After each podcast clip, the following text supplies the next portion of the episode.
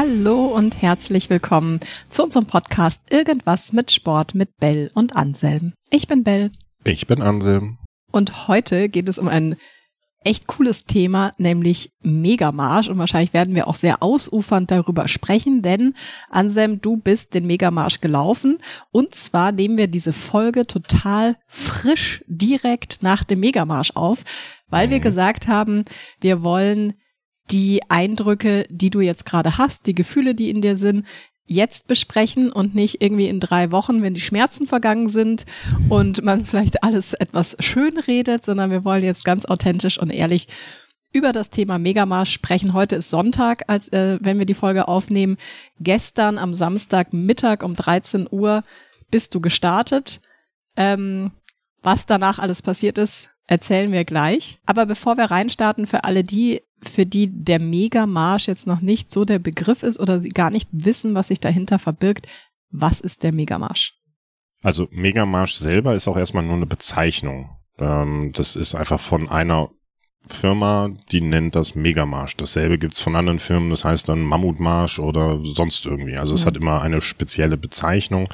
Am Ende steckt dahinter nichts anderes als ich schicke sehr, sehr viele Leute zusammen los und lasse sie eine gewisse Distanz laufen in einer bestimmten Zeit.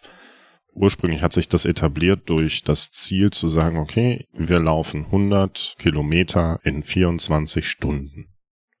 Und das gibt es überall in Deutschland und ich glaube sogar in angrenzenden Ländern, überall in der, in der Bundesrepublik da ich jetzt in München bin, habe ich, bin ich den Münchner Megamarsch, also die 100 Kilometer mitgelaufen. Gibt es aber auch in 33 oder in 30 Kilometer, 50 Kilometer Marathondistanz, die 42 Kilometer oder ich glaube irgendwie 75 Kilometer. Also es gibt für jede Distanz gibt es da irgendwas, was halt organisiert ist. Das heißt, es ist ein organisiertes Event mit Verpflegungsständen, mit ähm, einer vorher festgelegten Route und einem vorher festgelegten Ziel, die dann ja mehr oder weniger genau die 100 Kilometer sind. Und dann gibt es einen Startpunkt und da dürfen dann alle zusammenkommen und starten dann gemeinsam auf die Strecke. Genau, also wenn du sagst, ähm, man läuft das, ne, meinen wir, man wandert das. Also es ist kein kein Running-Event oder genau, Trail-Event, ja. sondern es geht wirklich um Wandern. Und ich glaube, es gibt fünf, vier bis fünf Verpflegungsstationen, je nachdem, in welcher Stadt du unterwegs bist. Ähm, und wir sprechen jetzt erstmal über deine Erfahrung hier in München. Das heißt, du bist von München nach Mittenwald, mhm. äh, ist die Strecke 100 Kilometer. Genau. Und ähm, jetzt ist natürlich die erste Frage, die mich brennend interessiert. Wie geht's dir? Geht's so? es ist auf jeden Fall so. ehrlich.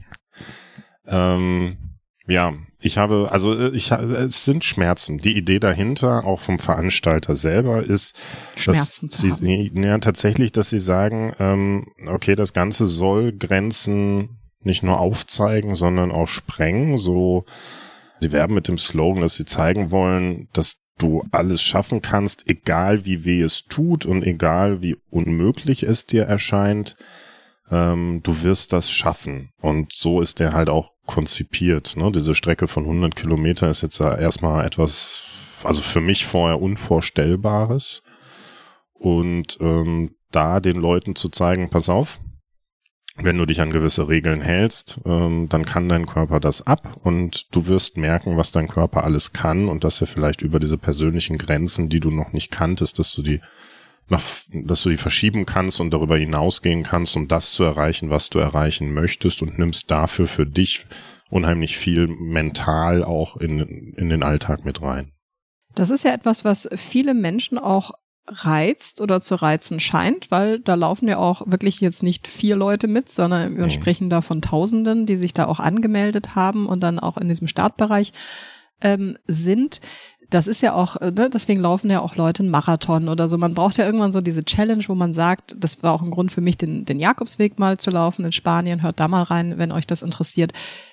Was mache ich, wenn ich am, also wo sind meine Grenzen eigentlich und was mache ich, wenn ich an diese Grenze komme? Das werden wir gleich noch mit dir dann auch besprechen.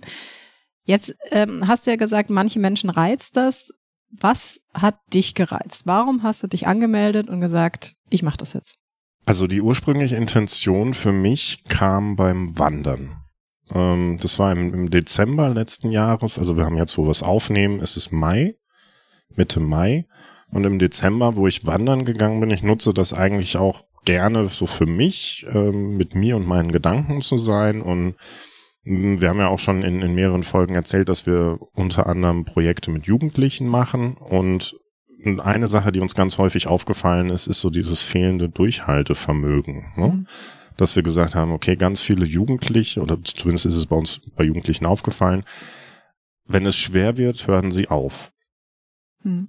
Und auf dieser Wanderung habe ich darüber nachgedacht und habe gemerkt, das geht mir aber genauso.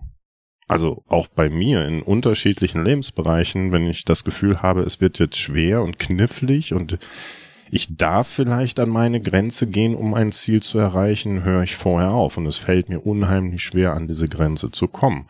Und das war für mich so der Auslöser zu sagen, na, was gäbe es denn für ein, für eine sportliche Herausforderung, mit der ich mir selber zeigen kann und dass ich mal testen kann, dass ich an Grenzen gehen kann, um da so meine Willenskraft auch zu trainieren, weil auch Willenskraft kann trainiert werden. Mhm. Ja, und dann habe ich äh, recherchiert in diesem Internet.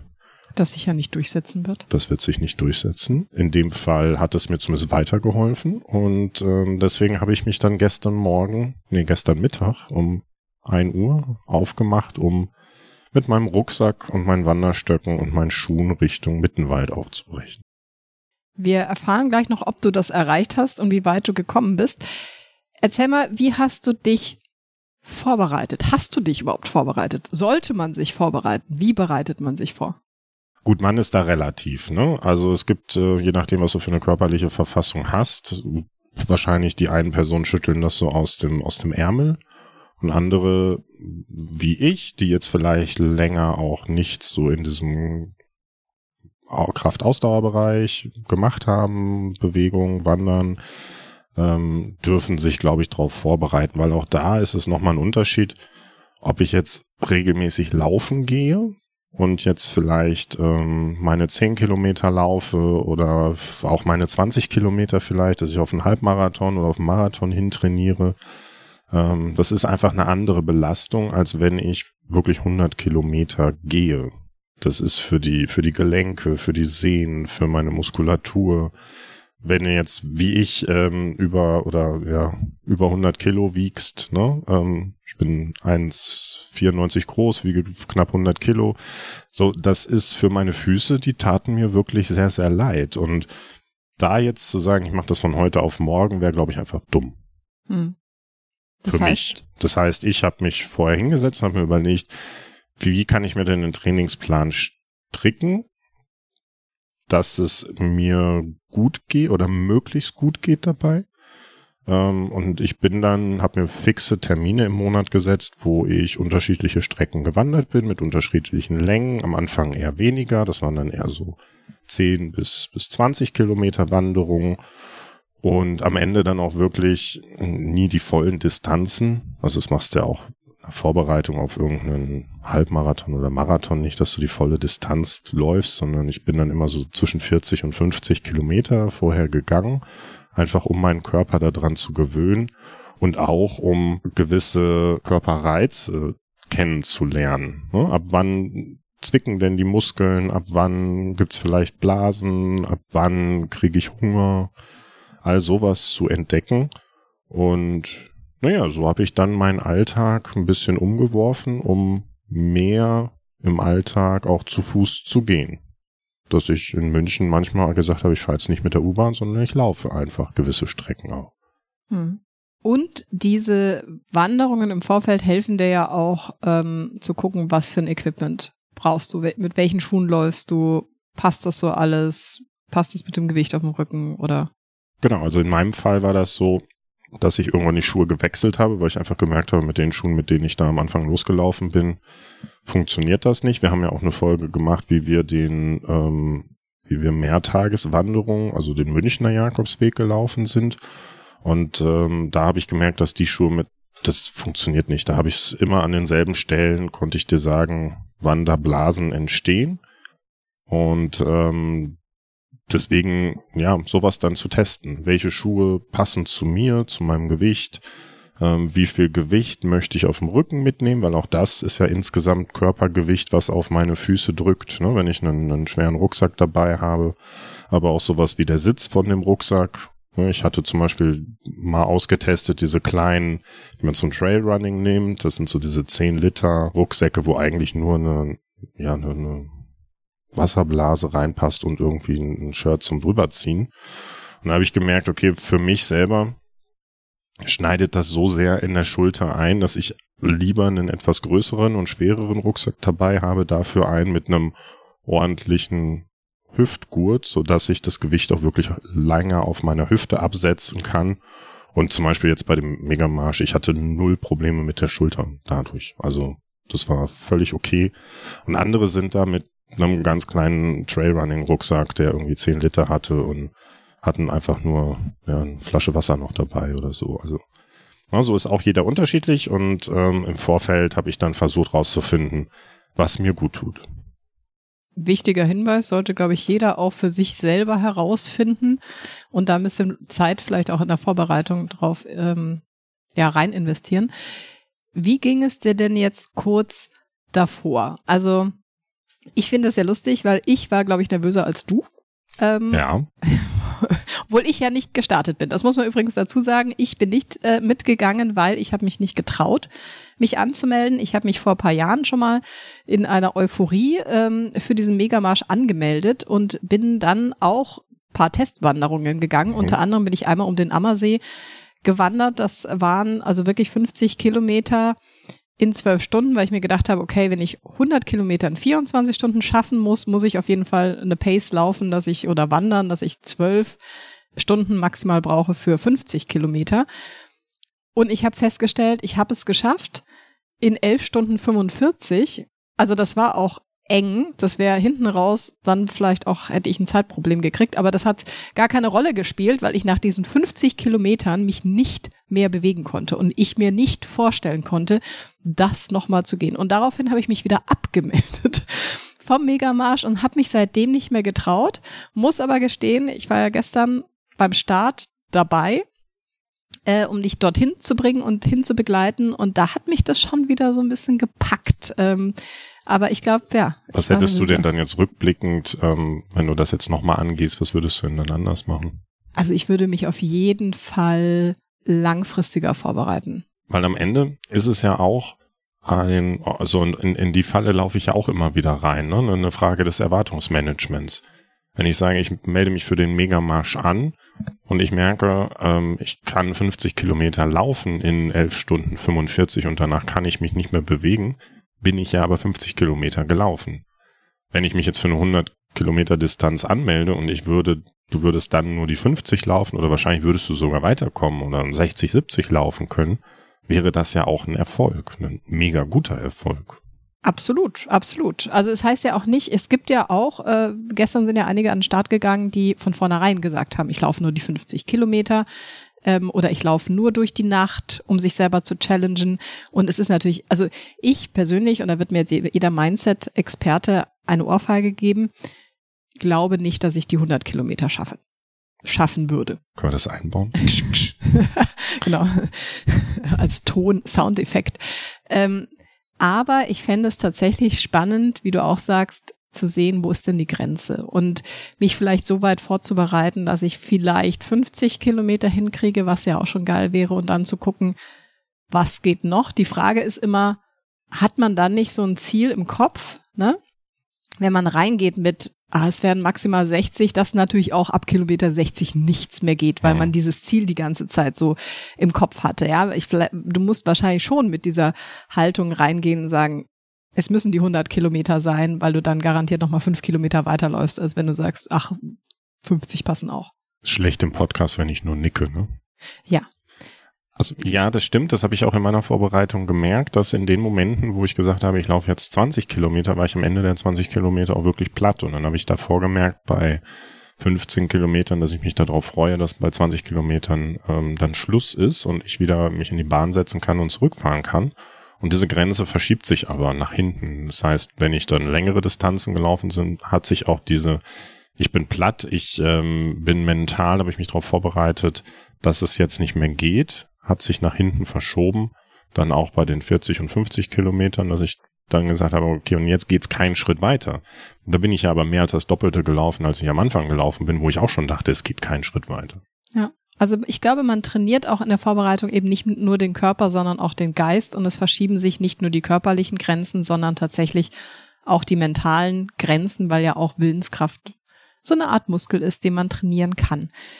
Aber jetzt zurück zum Thema Nervosität. Wie nervös warst du? Mm, also vielleicht fange ich mal anders an. Für mich, also Nervosität ist ja etwas, wenn ähm, du das Gefühl hast, oder bei mir ist es so, wenn ich das Gefühl habe, dass ich etwas nicht in der Hand habe, was ich in der Hand hätte haben sollen, was eine Auswirkung auf mein Ziel hat. Das heißt, welche Faktoren ein, zwei, drei Tage vor dem Start habe ich noch nicht in der Hand? Wo habe ich meine Hausaufgaben nicht gemacht? Bin ich oft genug eine hohe Distanz gelaufen? Habe ich die richtigen Schuhe? Habe ich die richtigen Socken? Habe ich, äh, passt das Wetter? Ja, am Ende ist für mich der, die Wahrscheinlichkeit steigt, dass ich die 100 Kilometer schaffe, wenn ich keine Blasen bekomme. Das war für mich eigentlich relativ schnell über meine Trainingsläufe klar, dass für mich Blasen immer ein limitierender Faktor ist. Und die kamen auch immer zu unterschiedlichen Zeiten. Also es hat sich auch über die Trainingsmärsche nach hinten verschoben. Ne? Erst kamen die irgendwie bei, bei 15 Kilometer, dann kamen sie irgendwann bei 20 Kilometer. Und irgendwann bei 30 Kilometer. Also, und gerade dann, wenn es regnet und die Füße nass sind, ähm, tendieren meine Füße dazu, schneller Blasen zu bekommen. Und ich hatte Respekt davor, dass ich schon irgendwie bei Kilometer 15 Blasen bekomme und mir dann denke, oh Gott, das sind jetzt aber dann nochmal irgendwie 85 Kilometer, die ich jetzt noch laufen muss. Das geht nicht. Und ich glaube, bei mir ist es so, je schneller ich an diese Grenze drankomme, dass ich merke, mit dem, was ich da mache, bin ich an der Grenze in Bezug auf das Ziel, wo ich eigentlich hin möchte und ich muss sehr, sehr früh über die Grenze gehen, dann ist diese Leidensfähigkeit bei mir, das schaffe ich nicht. So, wenn ich bei, bei 15 Kilometern Blasen gehabt hätte, da wäre ich nie bei, wahrscheinlich nicht mal bei 50 Kilometern angekommen. Oder so. Jetzt ist vielleicht kurz ein Thema zum Wetter, weil du es angesprochen hast. Also am Donnerstag gab es noch den Weltuntergang, da hat es quasi komplett durchgeregnet. Die Woche war richtig kacke. Die ja. Woche war total kacke und wir haben ja, ich habe, weil ich ja nervöser war als du, paar Mal auf den Wetterradar geguckt und Regenradar und es hat sich ja immer so ein bisschen verschoben. Also es war, ihr musstet ja auch darauf gefasst sein, dass es komplett durchregnet. Und das ist natürlich auch nochmal so ein Mindset-Faktor, wenn du weißt, okay, es regnet vielleicht auch noch die ganze Zeit durch, vielleicht auch durch die Nacht durch. Ähm, es, es ist ja dadurch auch automatisch ein Ticken kälter. Es musste, diese Info habt ihr kurz vorher bekommen, die Strecke verlegt werden, weil die Isar bei uns Hochwasser hatte ähm, ja. und ihr ja direkt am Anfang an der Isar entlangläuft. Das heißt, es gab nochmal eine Streckenänderung. Wie war das Wetter dann tatsächlich? Äh, bevor ich ähm, darauf eingehe, es ändert sich dann ja auch das Equipment. Ja, also ich, ich stelle mich ja nicht vorher per se auf Starkregen hm. 24 Stunden ein, sondern ich habe eine Regenjacke dabei oder einen Poncho, dass ich sage, okay, wenn es mal regnet, kann ich mich darunter schützen. Und ähm, naja, ich bin dann einen Tag vorher noch los und habe mir nochmal einen Regenponcho, der wirklich über Rucksack und äh, also der alles abdeckt, plus Regenjacke, plus Regenhose plus Überzieher für die Schuhe, weil ich da so Bedenken hatte mit den Blasen. Hm. Entsprechend mehr Gewicht trage ich dann natürlich mit mir rum, was ich vorher so im Training ja nie eingeplant hatte. So bin ich ja im Training nie rumgelaufen. Ja. Und ähm, siehe da, es hat, es hat mal getropft. Du hast dich so lustig gemacht. Ich habe das ich bin jetzt nicht der große ähm, Instagrammer, dass ich da irgendwie äh, die Leute mitnehme, was ich so mache. Ich habe das jetzt mal als Projekt für mich genommen, da auch einfach mal drüber zu reden, weil ein bisschen Vorgriff für mich das auch so dieses, ne, wenn ich es Leute erzähle, dann hat das eine gewisse Verbindlichkeit, dass ich sage, ich laufe das jetzt. Und ähm, naja, was gibt es verbindlicheres in Anführungszeichen, als das in, auf Instagram irgendwie zu erzählen, ne, dass es jetzt losgeht. So, dann die fünf Leute, die sich dafür interessieren, ähm, sehen das dann. Und dann, ähm, naja, feuern sie dich an, aber auf jeden Fall wissen die Leute, dass ich das jetzt mache. Und ich habe dann in, in meiner professionellen Art, die Leute auf Instagram mitzunehmen, wirklich jedes Video damit angefangen, es könnte gleich regnen, da hinten zieht's zu, es muss gleich regnen und das ist das, wo wir den Jakobsweg gelaufen sind, wo ich mich so bei dir drüber lustig gemacht habe, dass du alle Videos so anfängst mit am Ende ist relevant, regnet's, wie ist das Wetter, ähm, was machen die Füße, tun sie weh, wie weit ist noch, wo bin ich, ist gut oder nicht so gut. Und ich habe gemerkt, ja, das mache ich auch. Und long story short, am Ende es war das für mich beste Wanderwetter. Es war nicht zu heiß, es war bedeckt, es war ähm, hat nicht geregnet. Es war hier und da waren mal die Wege noch nass von dem Starkregen davor, aber ähm, so, dass auch immer noch ein, ein trockener Weg da war, wo man ausweichen konnte. Und für die 24 Stunden Laufen war das eigentlich ideales Wetter. Jetzt hattest du ja auch in deiner Instagram-Story gesagt, oh, du hast ein bisschen ähm, Respekt vor diesen ganzen Menschenmassen, die sich da ja. ähm, entlang drängen, ja, und man wandert in so einem Pulk, hast du dir vorgestellt, und da sind nur diese super coolen, equippten, nervigen Leute unterwegs. Wer läuft da mit? Alle. Du und ich. Und das ist auch irgendwie schön zu sehen. Ne? Also, wo du mich zum Start gebracht hast, dann guckt man ja mal so, was sind das denn für Leute? Und dann denkt man sich, ah, ah, ah, äh, du, also wirklich, du läufst jetzt mit, ne? Weil dann kam irgendwie ein älteres Ehepaar, Händchen haltend, hm. ähm, mit ihren Wanderstöcken da um die Ecke und äh, eine Gruppe von Jugendlichen, die, wir waren noch nicht aus München raus, da hatten sie schon irgendwie vier halbe, hatten sie sich in den Hals reingeschüttet.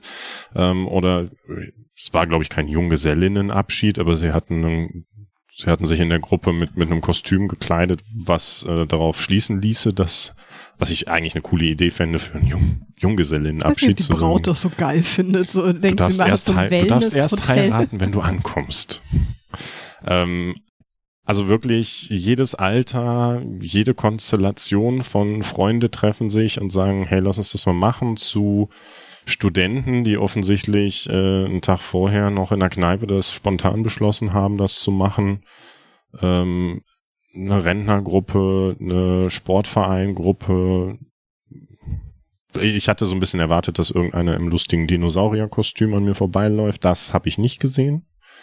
Aber zum Beispiel, es war auch cool, es war eine Gruppe, die hatten, die haben den Geburtstag von einem gefeiert. Also der hatte, der ist in seinen Geburtstag reingelaufen und du hast ja eben erzählt, es gibt ähm, verschiedene Verpflegungsstationen und das war dann, wo wir an der, also es war eine Verpflegungsstation, die dann so, wo wir um kurz nach zwölf dann auch da waren und naja, dann gab es erstmal von allen Ständchen und die Organisatoren hatten dann über die Boxen, die überall liefen, also da auch nachts lief dann da laute Musik an den Verpflegungsstationen.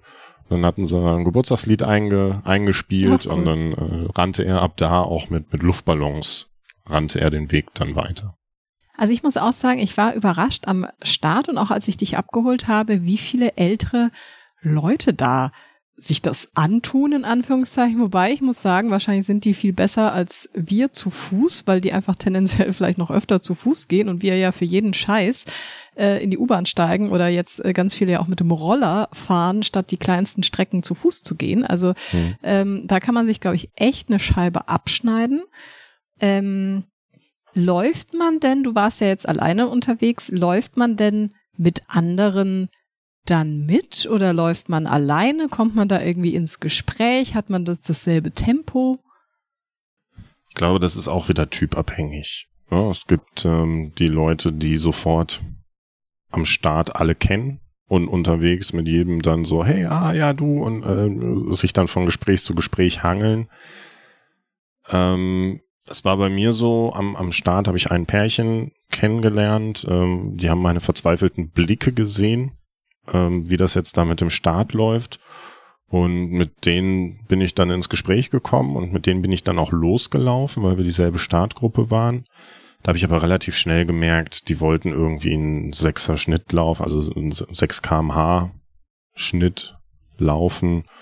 Und da habe ich sehr, sehr schnell gemerkt, das ist viel, viel zu schnell für mich. Und das ist dann auch ein Erfolgsrezept für sich, die Pace zu finden, was kann ich wirklich langfristig laufen oder habe ich vorher überpaced, weil nach hinten raus wird's langsamer. Das heißt, das ist so ein bisschen ne, die Mischung aus, ähm, wie starte ich, dass ich hinten raus Zeit habe.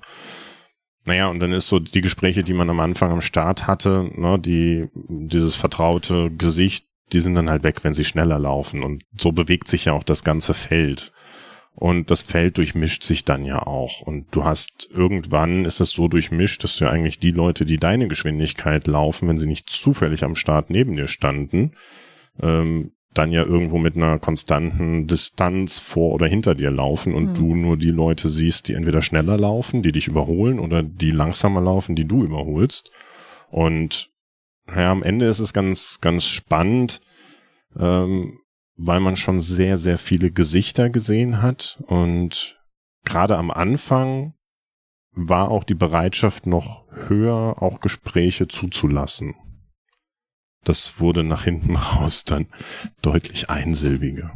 Also ich kenne das ja auch, ne? Wenn ich so ein bisschen an meine Grenzen komme, dann haue ich mir Musik auf die Ohren und habe dann manchmal auch einfach gar, also kann dann auch mit keinem mehr sprechen oder will dann auch mit keinem mehr sprechen.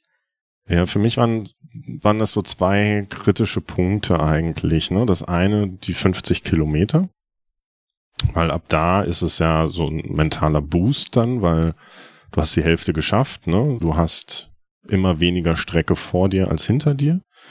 Das war so für mich ein Knackpunkt, den ich mir vorher überlegt habe. Und dann natürlich bei 24, du läufst in der Nacht. Hm. So, und da habe ich mir gedacht, wenn ich die Nacht durchhalte, weil das ja auch nochmal was anderes ist, mit Stirnlampe zu laufen, ähm, was ich vorher nicht getestet habe. Das wäre vielleicht eine Sache, die ich beim nächsten Mal auch nochmal machen würde. So, wie laufe ich mit einer Stirnlampe? Wenn ich gemerkt habe, bei mir ist das Band von der Stirnlampe abgerissen. Das heißt, ich musste die irgendwann in die Hand nehmen und ähm, mit der Armbewegung ist das Licht äh, flackert dann immer oder der Lichtschein, der Lichtkegel flackert immer so von links nach rechts. Ich habe irgendwann gemerkt, dass es mir total schlecht geworden ist. Ähm, deswegen habe ich das dann sah. Ich bin dann eine Weile im Dunkeln gelaufen und habe dann die, die Lampen um mich drumherum genutzt. Aber auch das war mega schön, einfach auch mal eine Weile im, im Dunkeln zu laufen und so dieser klare Sternenhimmel, der dann irgendwann aufgebrochen ist, über sich zu haben, die Berge, die dann näher kommen. Also auch das ist einfach mal eine andere Wahrnehmung von Wandern. Nicht immer nur bei Tag, wo ich ja sehr, sehr weit in der Distanz sehe, was auf mich zukommt, sondern einfach mal bei Nacht, wo ich eher so auf meinen Nahbereich beschränkt bin. Wobei was sehr, sehr cool aussah nachts war, dadurch, dass alle mit Stirnlampen gelaufen sind und wenn du dich mal rumgedreht hast, das war so eine Perlenkette an Lichtern, die sich dann da aufgereiht haben und das, ähm, das sah wirklich unfassbar cool aus, weil mir das mal ein Gefühl dafür gegeben hat, wie viele Leute da eigentlich mitmachen. Jetzt hast du ja äh, gerade das Thema 50 Kilometer angesprochen, dass dir das so einen Boost gegeben hat. Ich glaube, das finde ich spannend, weil ich glaube mir, wäre es vielleicht anders gegangen. Ne? Also ich hatte ja nach dieser 50 Kilometer Testwanderung wirklich ganz, ganz klar in meinem Kopf dieses Gefühl, das kann, boah, das wäre jetzt die Hälfte. Wie soll ich das jetzt nochmal machen? Hatte also ich in der Vorbereitung auch. Okay, aber beim Aber das ist ja genau das, was das ist ja genau das, was du eben gesagt hast, ne? Dass ähm, du dich da mental drauf einstellst. Wenn du weißt, du läufst jetzt nur 50 Kilometer, dann bist du bei Punkt 50 Kilometer wirst du fix und fertig sein. Mental und damit auch körperlich. Und ähm, wenn du aber vorher schon sagst, ich laufe weiter, dann, naja, gehst du da mit einer anderen Erwartungshaltung ran. Und dann sind ja die 50 das, wo du mehr als die Hälfte des Weges dann, es wird nur immer weniger. Und das gibt, hätte mir theoretisch einen Kick gegeben, wenn ich nicht gemerkt hätte, dass meine, meine Uhr eine andere Strecke misst als die offizielle Streckenmessung. Was glaube ich daran lag, was du eben gesagt hast, dass sie am Anfang die Strecke verlegt haben und wir dann dann einen Schlenker gelaufen sind. Ähm, das heißt, bei mir die Uhr hat irgendwann die, also ist auf die 50 gesprungen und ich habe gefeiert und habe gedacht, ja, jetzt ist Halbzeit. Und dann kam ich fünf Kilometer später an einem Schild vorbei, da stand 50 Kilometer, ihr habt die Halbzeit, wo ich mir gedacht, das kann nicht wahr sein. Und das okay. war dann dieser Moment, wo das dann erstmal wieder runterging. Ähm, aber gut, das ist dann auch, darfst du auch mit klarkommen. Jetzt haben wir ja vorher diese Verpflegungsstationen angesprochen, ähm, wo es ja was zu essen gibt, wo es was zu trinken gibt. Ne? Man muss ja einen Becher mitnehmen, um dann da irgendwie auch Kaffee oder Brühe aufzufüllen und so weiter. Wie hast du diese Pausen gestaltet? Also hast du gesagt, man muss dazu sagen, das ist nicht immer 20 Kilometer zwischen den Verpflegungsstationen. Manchmal waren zwei ein bisschen näher zusammen, manchmal war da eine längere ja, Strecke. So, so gut wie Also tagsüber gucken sie schon, dass das 20 Kilometer Abstände sind. Mal sind es 18, mal sind es irgendwie 21. In der Nacht haben sie noch einen extra eingebaut, ähm, dass du da einfach nochmal irgendwie ein heißes Getränk hast oder das ist dann auch der Punkt, wo die Blasen nochmal gecheckt werden, wo auch ganz viele Sanitäter sind, wo du theoretisch hingehen kannst und sagen kannst, hier, guck dir mal bitte meine Blasen an.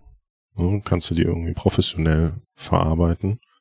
Ja, und was habe ich in der Pause gemacht? Also ich habe die relativ kurz gehalten.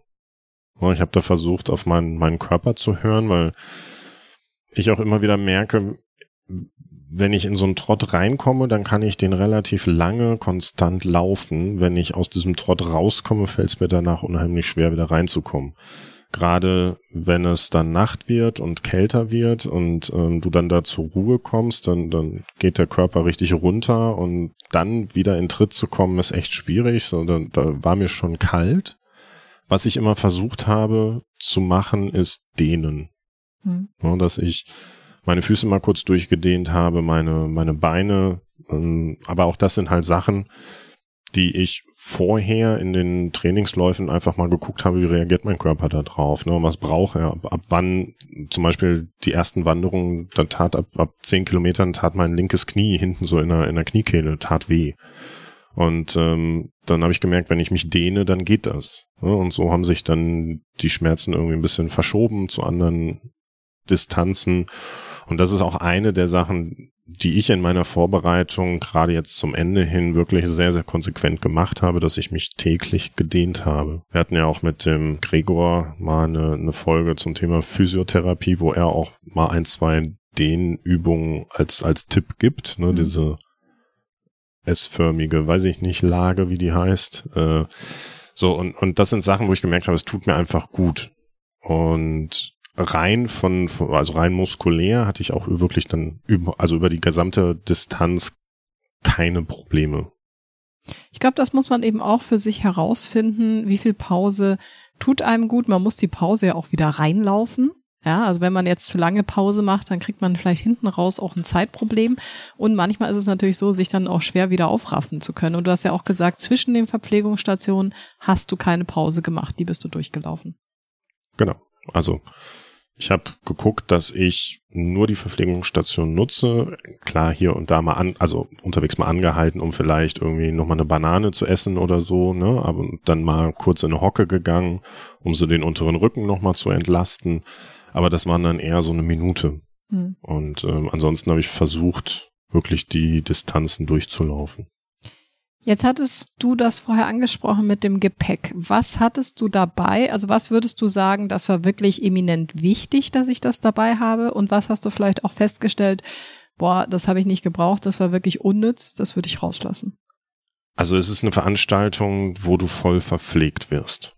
Ich hatte zum Beispiel noch ein wirklich großes Porridge dabei, was ich mir vorher gemacht habe, weil ich nicht genau wusste, was es da gibt. Ähm, das brauche ich nicht mitnehmen. Also das ist so ein Learning. Ähm, das, das Gewicht kann ich mir sparen. Ich werde da nicht verhungern. Es gibt da genug zu essen und zu trinken ähm, mit belegten Broten und ähm, es gab auch Suppen, eine Champignonsuppe, eine Tomatensuppe, die offensichtlich so gut war, dass sie sehr schnell weg dass war. Dass keiner mehr weitergelaufen ist, sondern alle um den Topf herumstanden. Ja, es war ein, ein, ein Mädel, die hatte danach gefragt und äh, eine Ausgabe der Typ sah sehr verzweifelt aus, weil er meinte, die war sofort weg. Also entweder es war nicht so viel da oder sie war wirklich sehr gut. Und ähm, dann gibt's so ein bisschen was Salziges für die Elektrolyte, ne, diese Salzbrezeln oder ähm, ja, irgendwelche Riegel. Haribo hatten sie ganz viel da, so diese, diese Fruchtgummidinger. Muss aber sagen, Obst. wenn ich da kurz einhake, du hattest, also die Wasserblase natürlich trotzdem dabei, das bleibt auch, also würde auch so bleiben. Also, dass du dein Wasser einfach auch dazwischen trinken kannst. Ja. Und Elektrolyte und Magnesium. Genau. Also Wasser sollte immer in ausreichendem Maße, würde ich immer mitnehmen. Ähm, kann auch an jeder Station wieder aufgefüllt werden. Das fand ich auch ganz cool gemacht, dass sie da so, einen, so einen Wasserschlauch hatten, wo du dann deine Blase mit auffüllen konntest, dass du da nicht irgendwie mit Flaschen rumhantieren musstest oder so. Und ansonsten hatte ich in meinem Rucksack, naja, alles für den Regen, was ich eben gesagt habe, ne? Regenjacke, Regenhose, Schuhüberzieher, Poncho, was am Ende habe ich es nicht gebraucht, aber das wusste ich ja vorher nicht. Ähm, Sachen, um meine Füße zu verarzten, wenn ich Blasen bekomme. Das heißt, ich hatte Nadel und Faden dabei, ich hatte Pflaster dabei, ich hatte Tape dabei, ich hatte ein trockenes Paar Ersatzsocken dabei. Ähm, ich hatte auch ein trockenes T-Shirt dabei, weil ich gedacht habe, wenn es wirklich regnet und, und ich nass werde, dass ich zumindest irgendwie ja nochmal was Trockenes dabei habe. Das würde ich jetzt auch weglassen. Ähm, und meine Wanderstöcke. Viel mehr war es eigentlich nicht. Gut, du hast gesagt, noch eine Jacke, die hättest du rausgelassen, ne? Oder die zweite Powerbank. Genau, da eine Powerbank, genau, das ähm, je nachdem, ob du jetzt sagst, du musst unterwegs brauchst dein Handy oder brauchst es nicht, ne? Oder für die Uhr. Zum Beispiel meine Uhr ist nicht in der Lage, diesen Lauf durchzuhalten, rein von der Zeit her. Die ist vorher ausgegangen. Was ärgerlich ist, weil sie hat den Lauf nicht aufgezeichnet. Ich bin den nie gelaufen. Dann hat er nie stattgefunden. Er hat nie stattgefunden. Nie getrackt, ja. nie stattgefunden. Das heißt, diese Podcast-Folge ist eigentlich, findet auch nicht statt. Ihr hört uns gerade gar nicht. Und ja, ich glaube, da ist am Ende auch Mut zur, zum Minimalismus. Wie so häufig bei Wanderungen habe ich das gemerkt. Am Ende, es sind nur 24 Stunden. Und da brauche ich, glaube ich, weniger ist mehr. Ich bin froh, dass du den Schirm wieder ausgepackt hast. Den du so es eingepackt war, hast. Es war ein Knirps und es sind sehr, sehr viele wirklich mit so Ach, Stockschirmen echt? gelaufen, die du von weitem gesehen hast. Das war so wie, wenn du in München so eine Stadtführung machst, die dann sagen, hier, ich bin der Guide. So sind die da durch die Gegend gelaufen. Ähm, also ich hätte mich nicht äh, lächerlich gemacht mit einem Knirps dabei. Jetzt müssen wir, glaube ich, mal auflösen, bevor wir auf die nächsten Fragen ja, 40 kommen. 40 Minuten. Ja. Bist du in Mittenwald angekommen? Ja oder nein? Nein, ich bin nicht bis Mittenwald gekommen. Ich habe die 100 Kilometer nicht geschafft. Das muss man ja auch erst noch mal kurz festhalten. Also du hast 80 Kilometer geschafft. Du hast bei 80 Kilometern aufgehört.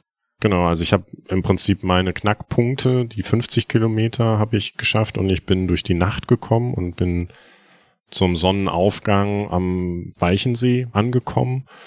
Und das war aber auch der Moment, wo ich gemerkt habe, es geht nicht weiter. Also es war, glaube ich, eine, das ist jetzt ganz viel Mimimi, ne, was ich jetzt hier irgendwie ich so erzählen finde, nach könnte. 80 Kilometern darf man auch Mimimi machen. Es ist dann auch kein Mimimi, sondern also, realistisch. Am Ende ist genau das passiert, wovor ich Angst hatte. Es waren Blasen, die es mir nicht erlaubt haben, weiter zu laufen, weil ich gemerkt habe, wie, wie ich eingebrochen bin. Ich bin wirklich wie auf Eiern nachher noch rumgekrochen und ich bin am Anfang bin ich so ein, ja, elf, elf Minuten pro Kilometer habe ich ungefähr gebraucht. Das, das ist so mein Tempo, wo ich mich wohlfühle. Ist auch nicht so langsam, ja. Und äh, am Ende, also das, das, ich habe immer gerechnet, das sind fünf Kilometer, ähm, eine Stunde für fünf Kilometer. Das ist ungefähr ein bisschen drunter. Das ist ungefähr so das, was ich, was ich immer rechnen konnte und das hat auch ganz gut gepasst.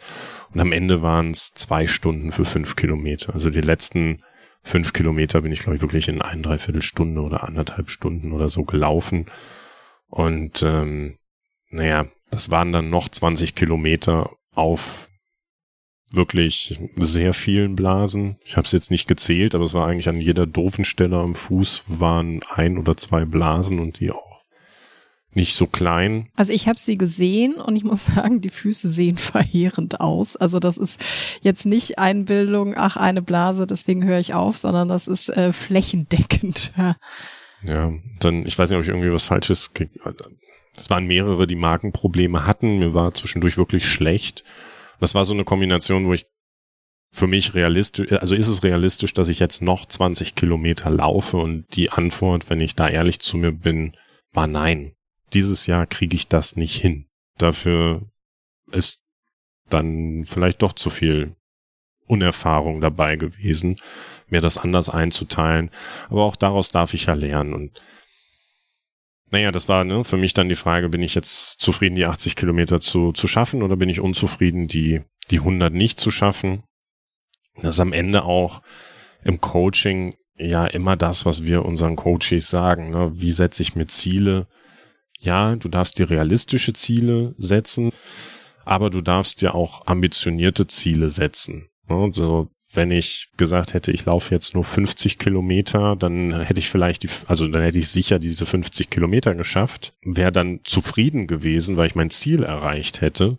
So habe ich mir mein Ziel gesetzt, die 100 Kilometer zu schaffen, bin unzufrieden, habe aber 30 Kilometer mehr gelaufen, als wenn ich die 50 Kilometer mhm. Geschafft hätte und ein gutes Gefühl habe. Und da darf ich dann auch selber nett zu mir sein und sagen, okay, ja, die Aufgabe oder die Idee dahinter war, über den Schweinehund zu gehen und dieses Mindset einfach mal zu haben, zu sagen, selbst wenn es weh tut, ich gehe weiter. Ich habe aber gemerkt, dass meine Schwelle bei Kilometer 60 war, wo ich gemerkt habe, da waren die Blasen da, bis dahin war alles gut. Und da kam die Übelkeit und dann bin ich die 20 Kilometer über meiner Grenze weitergelaufen. Und meine Grenze war halt einfach vorher. Und deswegen am Ende ist es für mich kann ich doch mit mir, oder jetzt bin ich mit mir zufrieden. Jetzt, wo ich wieder hier im Trockenen sitze und im Warmen und ich sitze, das ist keine Belastung auf die Füße, weil ich bin, äh, ich bin echt wie ein, wie ein sehr, sehr alter Mann bin ich. Laut, wackel ich hier durch die Wohnung. Du hast auch gesagt, die Leute äh, haben dich auf deinen letzten fünf Kilometer, für die du zwei Stunden gebraucht hast, wo dich ja dann automatisch auch andere Leute überholen, haben dich sehr bemitleidet. Ja, und das ist auch das Coole dabei, dieser Spirit, dass man dann auch nochmal anschiebt. Ne? Da war ein, ein Inder, der dann immer, wenn er mich gesehen hat, yo Bro, weiter geht's, du schaffst das, wir packen das, wir sind gut. Ne? Also das ist dann gerade zum Ende hin, es, äh, es wird einsilbiger, weil die Leute mehr mit seinen mit ihren Gedanken ähm, Haus, also beschäftigt sind, um sich da selbst, ne? jeder Schritt tut weh, jeder hat irgendwas, ist damit sich selbst beschäftigt, da den Schweinehund nicht loszulassen. Und ähm, trotzdem ist so dieses Anfeuern, wenn jemand am, am Straßenrand sitzt, dann geht, gehen die Leute sofort hin, fragen, alles gut, brauchst du was? Mhm. Ähm, so, das ist das Coole an dieser Veranstaltung. Wie hast du dich denn konkret motiviert auf diesen, wenn es, als es knackig wurde? Hast du Musik gehört? Hast du einen Podcast gehört? Hast du dir irgendwie Affirmationen vorgesagt oder was hast du gemacht? Ja, ich habe all unsere Podcast-Folgen rauf und runter gehört. Natürlich. Würde ich auch empfehlen. Nee, ich habe mir bewusst so die ersten 40, 45, 50 Kilometer gesagt, ich möchte nichts zusätzlich an Motivationsquelle, dass ich irgendwie Musik höre oder Hörbuch höre, sondern nur die Stimmung da mitnehmen und auch so ein bisschen meine Gedanken zulassen, weil das ist etwas sehr, sehr, wie ich finde, sehr wertvolles. Wenn ich in Bewegung komme, kommen da ganz viele tolle Gedanken und die darf ich einfach mal zulassen. Ob das jetzt mit mir alleine ist, dass ich irgendwo wandern gehe oder ja, in so einem Pulk fällt es manchmal schwerer, wenn du gerade in Gedanken bist und neben dir wird äh, die vierte, die vierte halbe dann aufgemacht und äh, die Schachtel Kippen rumgegeben. Aber gerade zur Nacht hin, da ist es dann für mich schon, waren schon Phasen, wo ich gesagt habe, jetzt brauche ich irgendwie eine Ablenkung. Und äh, ich habe dann Hörbuch gehört. Was ich mich jetzt frage, es ist ja auch manchmal gar nicht so einfach, sich einzugestehen, so jetzt ist hier Schluss. Und es war ja auch so, um halb vier haben wir nochmal telefoniert, mitten in der Nacht, ne? Und äh, da hattest du schon gesagt, boah, jetzt habe ich Blasen, jetzt tut alles weh, aber jetzt kommt gleich nochmal eine Verpflegungsstation, dann verarzt sich die Blasen nochmal, ne? Und das kann ja dann auch nochmal Auftrieb geben, dass man sich irgendwie nochmal was Süßes reinhaut oder, oder einen Kaffee nochmal oder eine heiße Brühe mitten in der Nacht und so weiter. Und dann geht's vielleicht wieder ein Stück weiter.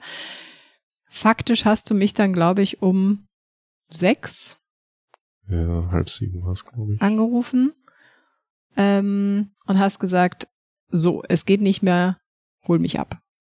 Wie schwer ist es dir gefallen, mich anzurufen? In dem Moment ging so schwer, weil ich die Entscheidungsgrenze dann noch in meinem Kopf verschoben habe. Ich habe ja gesagt, wäre cool, wenn du irgendwo zumindest in die Nähe mal kommen könntest.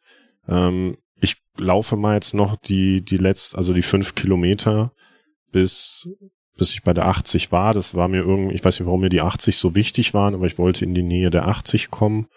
Und nach meiner Uhr hätte, also war ich über den 80, nach der offiziellen äh, Messung war ich, glaube ich, irgendwie bei 79, also so, irgendwo so, da hat sich's eingependelt. Und dann habe ich ja auch gesagt, okay, ich laufe jetzt einfach nochmal und manchmal, manchmal ist das ja auch so, dass du durchs Laufen wieder reinkommst. Mhm. Dass du nur so eine Tiefphase hast. Die Tiefphase hatte ich vorher zwei, drei Mal, dass ich gedacht habe, so, mh, hm, jetzt wird's wirklich, wirklich unangenehm. Und hatte aber trotzdem noch die Hoffnung zu sagen, na, vielleicht erholen sich die Füße noch, ähm, Vielleicht hilft noch mal eine Banane, weil dadurch, dass mir auch schlecht war, ich auch jetzt keinen Bock darauf hatte, noch irgendwie einen Riegel oder noch mal eine Banane zu essen oder weiß ich nicht. So, das war dann wirklich Essen reinquälen, um zu gucken, kann ich meinem Körper da noch mal irgendwie ankurbeln. Und ja, ich habe also so wie ich da durch die Gegend gekrochen bin, das ist, äh, ich glaube, wenn ich mich von außen gesehen hätte, da hätte ich schon vorher gesagt, okay, nee, das, das ist dann an oder falsche Hoffnung setzen, dass das noch helfen könnte. Und dann ist auch irgendwann der Punkt, und das, ja, das, das klingt immer blöd, wenn man in Anführungszeichen aufgegeben hat, dann zu sagen, ja, aber dann kann ich auch auf meinen Körper hören. Ja, und offensichtlich ist die Grenze bei mir deutlich früher und es reicht nicht. Also schlicht und einfach, um 100 Kilometer an dem Tag zu laufen, hat es nicht gereicht und das darf ich dann auch akzeptieren. Frage ist, habe ich alles dafür getan? gibt bestimmt ein paar Punkte, wo ich jetzt rückblickend sagen würde, da würde ich anders noch vorher noch mal anders mit umgehen. Ne? Das Thema Blasen behandeln unterwegs ist etwas, was ich vorher nicht gemacht habe. Das würde ich jetzt vorher auch in das Training mit einbauen, dass wenn ich eine Blase habe, ich sie behandle, um zu gucken, wie ich dann damit umgehe, was wirkt, was nicht. So wie ich sie behandelt habe, war es offensichtlich nicht gut genug, als dass ich dann hätte weiterlaufen können.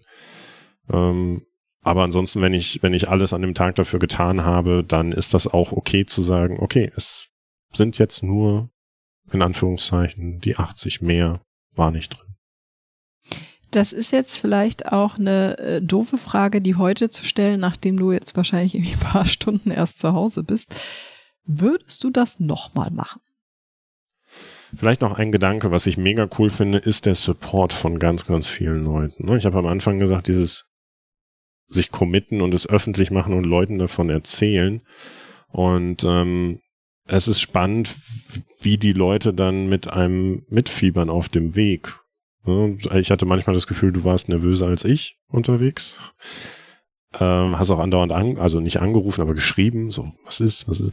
Meine Eltern auch. Ne? Mein, mein, meine Eltern waren an dem Samstagabend auf einer Hochzeit und dann kam immer so, jetzt alle wollen wissen, wo bist du? Ich sag ja, ja, Papa, alle oder du? Und äh, der war dann auch beim Start so, dass er geschrieben hat und ja, jetzt geht's los und ne, der, der war auch irgendwie oder halt auch wirklich gute Freunde von mir, die dann aber auch nachts noch ein Video aufnehmen oder eine, eine Sprachnachricht von irgendwie einer Viertelstunde, 20 Minuten, einfach wo sie sagen, wir erzählen jetzt mal, was wir den Tag gemacht haben, einfach um dich abzulenken. Dann hast du noch mal irgendwie eine Viertelstunde wo du nicht an irgendwas hören, an irgendwas denken musst, wenn, wenn es weh tut. Und das fand ich mega cool. Auch so auf Instagram dann Zusprüche. Ähm, es ist auch irgendwie schön, dann so ein Projekt zu teilen und wie die Leute mit einem umgehen, wie sie einen alles Gute wünschen, wie sie einen anfeuern. Und andersrum kann man ja oder kann ich dann ja vielleicht oder wir jetzt auch mit der Podcast-Folge, deswegen machen wir es ja auch, die Leute einfach mal inspirieren und zu sagen, okay, such dir doch vielleicht jetzt, muss ja nicht der Megamarsch sein, aber guck doch mal, wo sind denn deine sportlichen, körperlichen Grenzen und was kannst du dir denn vielleicht für ein Projekt suchen, dass du da dran kommst und da hast du dir ja auch ein Projekt gesucht, wo du sagst, äh, was du jetzt machen möchtest bevor ich auf deine Frage antworte. Ja, ich würde da nochmal, äh, aber nochmal kurz einhaken zu dem Support. Auch wenn wir uns jetzt irgendwie gerade hier in mehreren Schleifen drehen, wahrscheinlich dann den Anschluss nicht mehr finden. Es ist tatsächlich, wenn du zu Hause sitzt, also ich habe die ganze Zeit mir überlegt, wie kommt er voran und wo bist du jetzt? Und man will ja auch so ein bisschen einschätzen, wie läuft es, wann kommen die Blasen. Ne? Also ich habe da echt richtig mitgefiebert und es war natürlich auch der Punkt, dass ich gesagt habe, ich, ich bin Standby, ja, also wann immer du mich brauchst, ich schnapp das Auto und fahr los und ich wusste ja auch, ich brauche, je nachdem wie weit du kommst, halt, ich habe jetzt eineinviertel Stunden über die Autobahn gebraucht, um all das zu schaffen, was du zu Fuß zurückgelegt hast. Ähm, und dann ist es natürlich schon, schon spannend. Also als wir um halb vier telefoniert haben und ich gehört habe, okay, Blasen, ab jetzt wird's kritisch, dann äh, konnte ich danach nicht mehr schlafen. Ja, weil ich natürlich mir das innerlich dann vorgestellt habe, mir dachte, jetzt liege ich in diesem warmen, weichen Bett ja, und muss mich nicht bewegen und hab so ein weiches Kissen und du. Er liegt irgendwo am Wegesrand. Durch den Wald im Dunkeln, ja, dann regnet's vielleicht noch und hast Schmerzen und ach, da leidet man schon auch mit, weil ich auch wusste, wie wichtig dir das Projekt ist. Ja, und das ist, ne, für, für mich war das zum einen pure Motivation und auch Antrieb zu sagen, okay, ich laufe jetzt vielleicht doch ein bisschen weiter, als ich sonst gelaufen wäre. Ne? Also auch eine, eine Gemeinschaft sich zu suchen oder ein, ein Umfeld, was einen motiviert, ist da echt hilfreich. Und ich bin dir und, und ähm, euch, meinen Eltern, meinen, meinen Freunden da auch sehr, sehr dankbar, ne? dass ihr mich da so unterstützt und motiviert habt. Was ich da noch kurz sagen wollte, weil wir das auch auf der Rückfahrt kurz besprochen haben. Nach dem Telefonat um halb vier hast du mich ja dann um halb sieben oder um sechs angerufen, hast gesagt, so, komm mal in die Nähe, vielleicht geht noch was, vielleicht nicht, aber dann, weil ich ja noch fahren muss, bist du schon mal da. Ich habe extra mich zurückgehalten und Leute, die mich kennen, wissen, wie schwer es mir fällt, mich zurückzuhalten manchmal. Ähm, dass ich dich nicht aktiv angerufen habe in dieser Zeit, weil ich mir dachte, wenn ich anrufe und sage, hey Anselm, ich kann dich auch abholen, ne, dann ist vielleicht diese Hürde geringer zu sagen, ja, okay, ne, wenn du Schmerzen hast und eh schon mit dir kämpfst, jetzt komm vorbei. Ich habe gedacht, ne, ich warte, bis du wirklich mich anrufst und sagst, so, Schicht im Schacht, irgendwie, es geht nichts mehr. Genau. Ja. Und um da auf deine Eingangsfrage zurückzukommen, würdest du das nochmal machen? Ähm, nächstes Jahr übernehme ich dann die Rolle, dass ich im, im warmen Bett liege und schlecht, mit, mit schlechtem Gewissen im warmen Bett liege ähm, und du das läufst und ich dann jederzeit parat stehe, dich abzuholen, wo auch immer du mich brauchst. Ich hätte schon Bock tatsächlich. Also wie gesagt, ich ich muss mir das mal, ich äh, lass mir das mal durch den Kopf gehen. Also und ich habe deine Füße gesehen, also ich weiß, was auf mich zukommen kann. Ähm, würdest du das nächste Mal was anders machen? Du hattest ja schon mal so hier und da ein paar Punkte jetzt angesprochen, aber vielleicht noch mal so, um so diesen das Resümee auch zu ziehen oder was würdest du anders machen? Also was ich daraus mitnehme, ist ambitionierte Ziele setzen ist super. Ähm, setz dir ambitionierte Ziele, dann erreichst du mehr, als wenn du dir Ziele setzt, wo du vorher weißt, dass du sie auf jeden Fall erreichst. Sie dürfen realistisch sein, aber ambitioniert. Konkret würde ich den Umgang mit Blasen, da würde ich mehr den Fokus drauf legen, weil das für mich der absolute Knackpunkt ist. Du kannst noch so fit sein, wenn deine Füße nicht mitspielen und du Blasen bekommst, dann kannst du dich noch 10, 20, vielleicht auch 30 oder 40 Kilometer quälen, je nachdem, was das für Blasen sind, aber sie werden ja nicht besser. Und wenn du die nicht ordentlich behandelt bekommst, dann wirst du das Ziel nicht erreichen. Keine Chance. Und das wäre so der Fokus beim nächsten Mal. Ich würde weniger Gepäck mitnehmen. Das ist, glaube ich, auch so ein Klassiker, was jeder auch nach so einer Fernwanderung sagt. So, ah, ich hätte weniger einpacken sollen. Aber wenn man zu Hause ist, denkt man sich so, aha, das, darauf kann ich nicht verzichten. Naja, das ist die Krux bei einem größeren Rucksack, dass du tendenziell wahrscheinlich mehr reinpackst. Den Rucksack selber, den würde ich genauso wieder mitnehmen. Mhm. Ähm, weil ich finde, er saß bei mir sehr, sehr gut. Da hatte ich auch wirklich null Probleme mit. Ähm, ja, und bei der Stirnlampe würde ich gucken, dass die, dass das Gummiband hält und dass da, dass ich mir nicht selbst schade, weil mir schlecht wird durch, durch das Hin und Her wackeln, weil ich jetzt die Stirnlampe nicht an die Stirn pappen kann. Was würdest du denn, wenn jetzt jemand noch nicht völlig abgeschreckt ist, sondern jetzt wirklich so, wie ich auch so ein bisschen mit dem Gedanken spiele, zu sagen, ja, das könnte ja mal ein Projekt für nächstes Jahr sein. Was für einen Tipp hast du noch? Machen. Einfach machen, ausprobieren. Ne? Häufig sind da ja auch so diese Versagensängste oder was könnten die anderen von mir denken, wenn ich das jetzt mache und äh, ich schaffe es nicht. Überleg dir, warum du das machen möchtest. Was ist, also was ist der Grund dahinter, dass du sagst, ich möchte mich dieser Challenge stellen? Ist es wie bei mir zu sagen, ich kneife, wenn es hart wird und jetzt gucke ich mal einfach, wie weit ich gehen kann. Ist es körperliche Grenzen zu testen? Und ich glaube, ich würde es beim nächsten Mal in einer Gruppe machen, dass ich mir einfach Leute suche, die da Bock drauf haben, das gemeinsam zu machen, was ja nicht heißt, dass man den ganzen Weg gemeinsam laufen sollte, weil auch das wichtig ist, sein eigenes Tempo zu finden. Aber unterwegs kann man sich dann ja immer mal wieder zusammenrufen oder an den Verpflegungsstationen sich wieder treffen. Ich glaube, das pusht auch noch mal ein bisschen, wenn man da in einer Gruppe unterwegs ist. Allerletzte Frage, weil wir jetzt schon weit äh, die, unsere zeitlichen Grenzen gesprengt haben, glaube ich, wäre, was ist deine nächste Herausforderung? Das ist mit so schmerzenden Füßen ein bisschen schwierig zu sagen. Jetzt gerade ist die Herausforderung nicht durch die Wohnung zu wackeln wie so ein Pinguin. Langfristig wäre, glaube ich, so ein Marathon mal zu laufen. Wäre ein schönes Ziel, weil den Halbmarathon, ich glaube, da komme ich dran. Da ist das Schaffen jetzt nicht so die Herausforderung. Das ist dann ja auch häufig, wenn du es schaffst, dann ist ja nicht das Schaffen, sondern dann die Zeit, mit der du es schaffst. Und ähm, ich weiß nicht, ob ich so lange Belastung, ob das meinem Körper wirklich gut tut. Da dann vielleicht eher kürzere Belastung bis hin zu einem zu einem Marathon ist einfach mal zu probieren.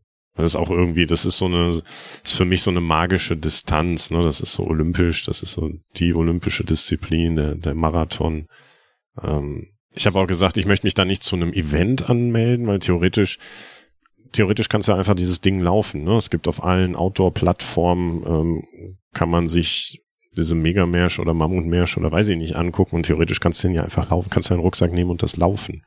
Genauso gut kannst du einen Marathon einfach laufen. Du hast gesagt 50 Kilometer, das heißt, im Prinzip einmal um Ammersee ist ja dann ja auch ein Marathon. Also, wenn es wirklich darum geht, möchtest du es machen wegen der Gemeinschaft, wegen des Events, weil du das schätzt, mit ganz, ganz vielen Leuten unterwegs zu sein, dann ist so ein Event bestimmt total cool oder geht es um die Sache selber und dann kannst du das ja auch einfach mit dir oder mit ein paar Freunden oder Familie sagen, so jetzt machen wir uns äh, an dem Wochenende und jetzt laufen wir einfach los. Also ich glaube, ich bräuchte das Event. Das, was mich am meisten reizt, sind die Verpflegungsstationen und das Essen, was du aufgezählt hast. Ich muss da nochmal über meine Prioritätensetzung nachdenken und über meine eigentliche Motivation, was du gesagt hast. Warum will ich das machen? Aber ich glaube tatsächlich einfach, weil dann ein anderer Adrenalinspiegel in meinem Körper ist und ich eben, ich wäre wahrscheinlich einer der Menschen, der, der sich von Gespräch zu Gespräch hangelt, zumindest am Anfang. Ähm, also mich würde so ein Event deutlich mehr motivieren und ich würde länger laufen, als wenn ich das privat alleine machen würde. Aber das muss jeder für sich herausfinden und es genau. ist jetzt einfach mal, wir wollten euch mal einen Abriss geben, wie, wie es Einen sehr langen geht. Abriss, wenn ich auf die Zeit gucke. Einen sehr langen Abriss, aber ich glaube, das ist das Thema wert, weil sehr viele Leute ja tatsächlich sich sehr viele Fragen auch im Vorfeld stellen und äh, denken, okay, wenn ich das Projekt vielleicht mal angehen will, gibt es da Informationen, die mir helfen können? Du hast jetzt super viele Informationen geteilt, auch ganz ehrlich darüber gesprochen, wie ging es dir, wann kam der Knackpunkt, wie geht man auch damit um, wenn man das Ziel erstmal nicht erreicht. Ja, wie schafft man dann trotzdem wieder auch eine Zufriedenheit und Stolz für sich zu finden? Und man muss auch immer sagen, es gehört auch Mut dazu, sich anzumelden und sich so einer Challenge zu stellen, weil ja die Gefahr besteht, festzustellen, dass man es nicht schafft. Und ich persönlich habe mich nicht getraut, mich anzumelden. Von daher ziehe ich sowieso den Hut. Und das ist vielleicht ähm, jetzt auch ein gutes Schlusswort von mir. um mich mal selber zu loben. Ähm, ja, wir sind gespannt. Lasst uns doch mal ein Feedback da. Habt ihr sowas schon mal gemacht oder wie geht ihr damit um, wenn ihr vielleicht euer Ziel nicht erreicht? Wie baut ihr euch auf? Welchen Tipp habt ihr? Und wir freuen uns ja immer, was von euch zu hören. Schreibt uns einfach auf Instagram, dann sehen wir es direkt. Ähm, entweder an Bell at Weltenbummlerin on Tour oder schreibt mir at Anselm Mors und dann Sehen wir uns, sehen wir uns nicht. Wir hören uns in der nächsten Folge, wenn es wieder heißt, irgendwas mit Sport mit Bell und Anselm. Bis dahin. Ciao. Ciao.